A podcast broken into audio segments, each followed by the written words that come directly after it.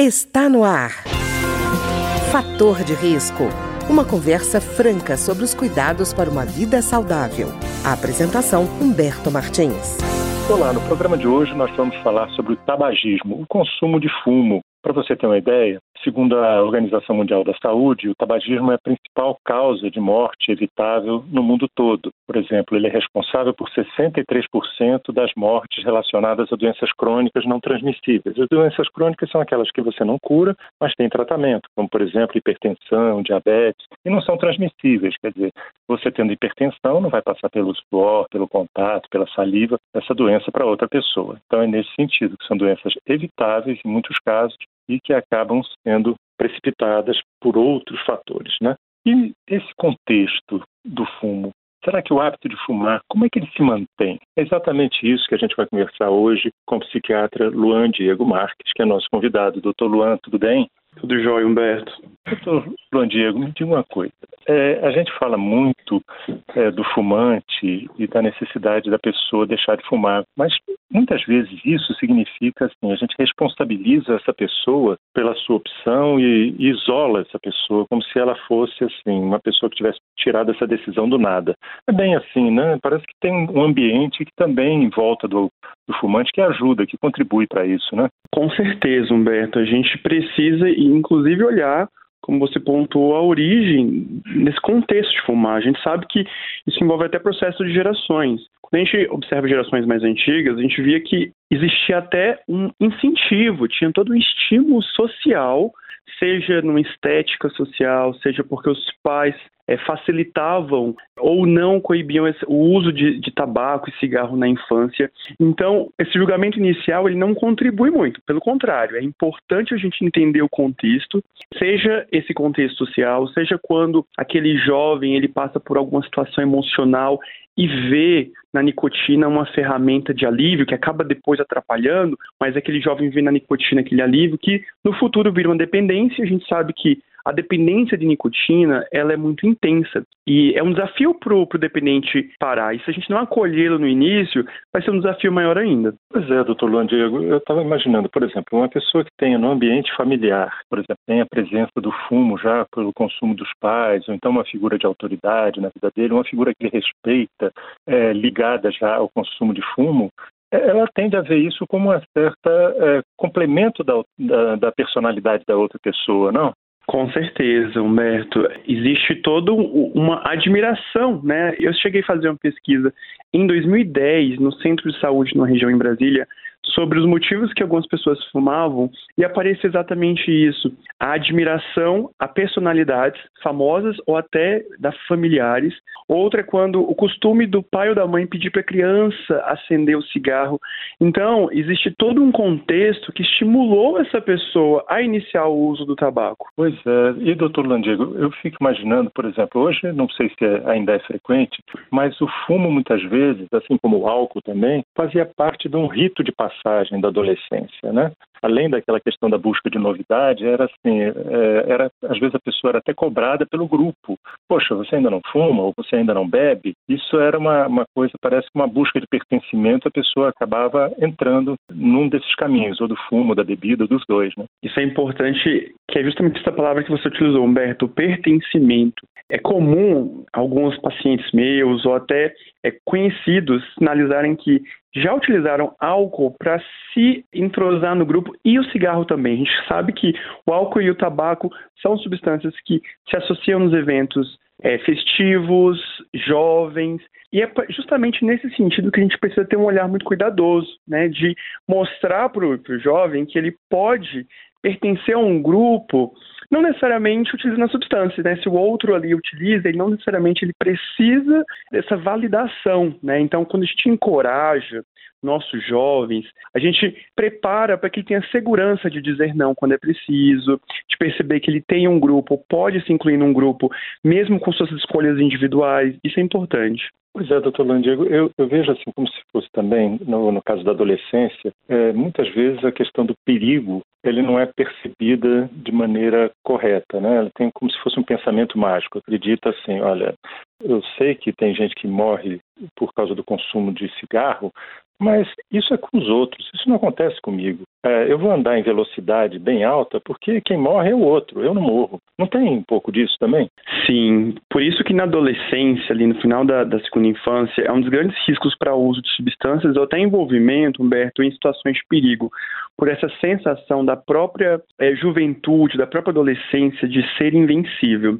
É, não só quando a gente fala de cigarro, mas em vários contextos de saúde, a gente se preocupa muito com essa população, porque subestima-se muito esse risco. E é o que a gente vê hoje no movimento crescente de outras formas de adquirir nicotina, como o narguilé, que justamente os jovens acreditando que não existe risco, porque afinal não é um cigarro igual aquele antigo, né? Então essa sensação de invencibilidade, de que as coisas não irão acontecer, ela coloca esse perfil mais em risco do que em outros momentos da vida, tanto que é raro adultos após os 50 anos, por exemplo, nas pesquisas trazem, iniciar o uso de, de nicotina e cigarro como, como, em geral porque já tem informações sobre as questões envolvidas na substância. Pois é, e às vezes o contexto até chama um pouco a questão da tecnologia, né? Por exemplo, é, o cigarro eletrônico não é tão ruim quanto o cigarro de maço, e a gente vê que não é bem essa história, né? Não, isso é justamente até um próprio argumento da, da indústria que envolve toda a nicotina para glamorizar esse processo de fumar. Os cigarros eletrônicos eles são utilizados em algumas nações é, para reduzir o dano do cigarro é, de maço, mas não significa que ele não envolve riscos envolvidos do, da própria substância. A nicotina em si é uma substância que influencia no, negativamente o nosso sono, na nossa ansiedade, no nosso humor. Então, mesmo cigarros eletrônicos, eles trazem prejuízos importantes para a saúde desse jovem, dessa pessoa que utiliza. Pois é, doutor Landigo, eu estava lembrando, o senhor falou a palavra mágica e glamorização. Estava lembrando, lembrando que ao longo da história, no século XX, houve uma associação muito forte entre cigarro e cinema, por exemplo. E aí a gente percebe claramente, por exemplo, a, o cigarro, no caso da mulher, era uma questão que reforçava a sensualidade, no caso do homem, era assim uma virilidade, uma, uma agressividade, uma rebeldia. É, essa glamorização que a gente pensa que já passou, porque são filmes antigos, não é bem isso, ela ainda influencia bastante, né? Influencia bastante. A gente percebe que quando você vai a um local que vende é, nicotina ou tabaco, Humberto, a gente vê cores envolvidas. Hoje a indústria percebe a necessidade de chamar e coloca muitas vezes sabores, justamente situações que convidem o jovem, porque sabe que é uma população mais vulnerável, para o uso dessa substância, o que é, o que é um grande perigo. A gente já observa também, falando na nicotina especificamente do, dos narguilés, que é uma, um cardápio de sabores, né? Alguns pacientes trazem que é, vai em algum local e tem uma grande é, ferramentas de encontrar sabores, de frutas, de tudo. Isso gera uma sensação para esse usuário de que é saudável, natural, o que é um perigo, o que não é, né? É verdade, inclusive porque o narguilé não tem filtro, né? O narguilé não tem filtro, é um grande risco da própria temperatura, Humberto. Assim, alguns pacientes é, que são internados por uso é, de narguilé têm problemas graves no pulmão, justamente pelo esse aspecto da temperatura alta que é levada dessa fumaça ao organismo dessa pessoa. Pois é, e, e eu fico é, impressionado é que, por exemplo, o fumo, quando a gente fala do cigarro, é, é, às vezes a própria pessoa que fuma, ela não percebe mais o hábito, né? Ela eh, ficou fazendo como se fosse parte da personalidade dela, por exemplo, ela termina de, de tomar um cafezinho e já vai associar o cigarro, né? Então, eu imagino que, por exemplo, a pessoa que vai deixar de fumar provavelmente vai ter que parar esse cafezinho também, né, para não associar uma coisa com a outra, né? Sim, é, na nossa vida, Humberto, a gente sempre associa objetos de segurança para nos sentir confortáveis, assim. As pessoas algumas podem ter um ritual antes de dormir, ou quem fuma, por exemplo, antes de, igual você colocou, de fumar, toma um cafezinho. Como eu disse, o cigarro, ele cumpre um papel não só do ponto de vista da dependência química, mas um papel afetivo, de companhia, de aconchego. Então é muito importante a gente mostrar para essa pessoa que precisamos encontrar novas formas mais saudáveis dela ter essa, essa mesma situação de conforto, de aconchego, e que situações que rodeiam o uso dessas substâncias podem influenciá-la. Seja um dos grandes fatores é o álcool, né? a gente sabe que quem está é, no processo de tentar reduzir o cigarro e observa que tem um aumento de frequência de uso depois que bebe uma bebida alcoólica, a gente sempre recomenda que reduza a bebida alcoólica. Ou como você falou, se tem um ritual ali do cafezinho, tentar desconectar um pouco esse ritual do cafezinho e trocar por outros. Tanto que eu nem falo só para tirar um hábito, mas incluir outro saudável, para que a pessoa não se sinta num vazio e isso não dificulte ela a reduzir a substância. É, mesmo porque, doutor Landiego, eu fico imaginando, a pessoa que é, diz assim, ah, eu fumo para me acalmar, porque depois eu relaxo. Eu acho que parte desse acalmar, relaxamento que ela está relatando é, na verdade, uma certa abstinência da nicotina, né? Exato. O cigarro, ele faz muito isso, Humberto. Ele, ele falsamente ele engana uma calmaria que depois piora. Tanto o cigarro quanto o álcool, no início, ele pode gerar, imaginar uma pessoa que nunca utilizou é, nicotina, pode até acalmar por alguns segundos. Só que a própria nicotina é responsável pela piora da ansiedade. E com o tempo, depois de uma dependência, a nicotina gera o que você sinalizou que é abstinência, que é quando o organismo percebe que falta aquela substância. Então, o indivíduo, a pessoa entra num ciclo, um ciclo vicioso muito negativo de fumar, fumar, fumar, fumar, fumar, e a ansiedade piora, a abstinência piora e a pessoa continua fumando. Então, é, esse é o grande ciclo perigoso da nicotina. Por isso que é, quando a pessoa percebe é que entrou já e facilmente, poucos, poucas semanas de uso de nicotina já pode ser responsável por uma dependência, Humberto. Então, evitar logo cedo é o principal. Pois é, isso é que é importante a gente falar, porque às vezes a pessoa que está querendo deixar de fumar, ela é vista em volta pelas outras pessoas que não fumam como uma pessoa fraca, uma pessoa que não tem iniciativa, não consegue abandonar porque não quer.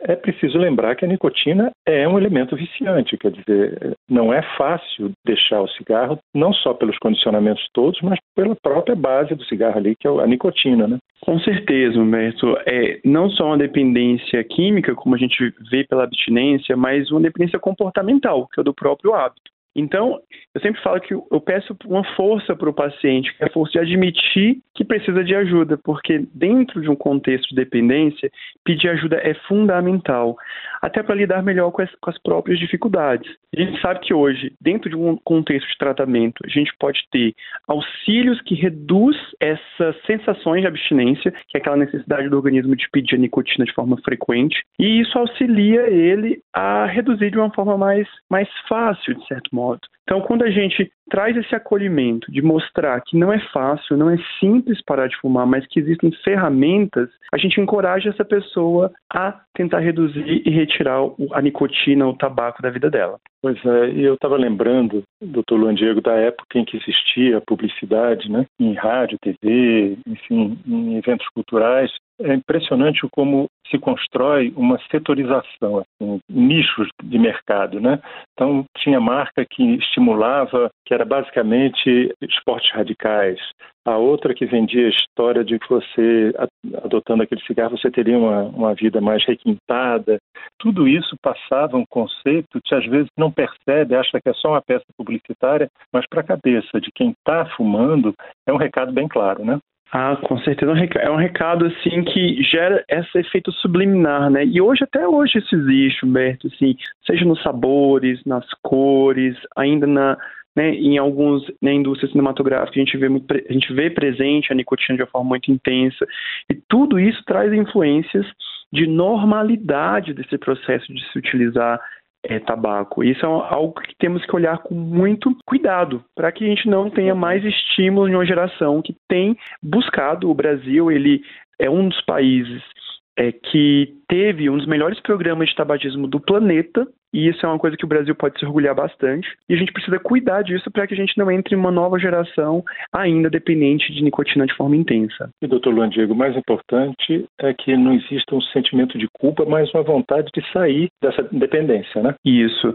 É entender que cada pessoa que iniciou seu processo de uso de tabaco, nicotina, teve seu contexto para aquilo, seja um contexto que facilitou, seja suas angústias ou dores que estimularam, mas se percebe agora que é possível reduzir, é possível parar, que temos desejo de reduzir, que temos profissionais hoje, seja terapeutas, psiquiatras, que auxiliam nesse processo de parar de fumar. Tá ótimo. Eu queria agradecer então ao psiquiatra Luan Diego Marques, que conversou conosco hoje sobre tabagismo. Muito obrigado, doutor Luan Diego. Muito obrigado, Humberto. O programa de hoje teve trabalhos técnicos de Ricardo Coelho. Se você tem alguma sugestão de tema ou comentário sobre o programa de hoje, basta enviar uma mensagem para o endereço eletrônico programa fator de risco, tudo junto, arroba gmail.com. Até o nosso próximo encontro. Fator de risco um programa com dicas para melhorar a saúde. Uma produção da Rádio Câmara, transmitida por emissoras parceiras de todo o Brasil.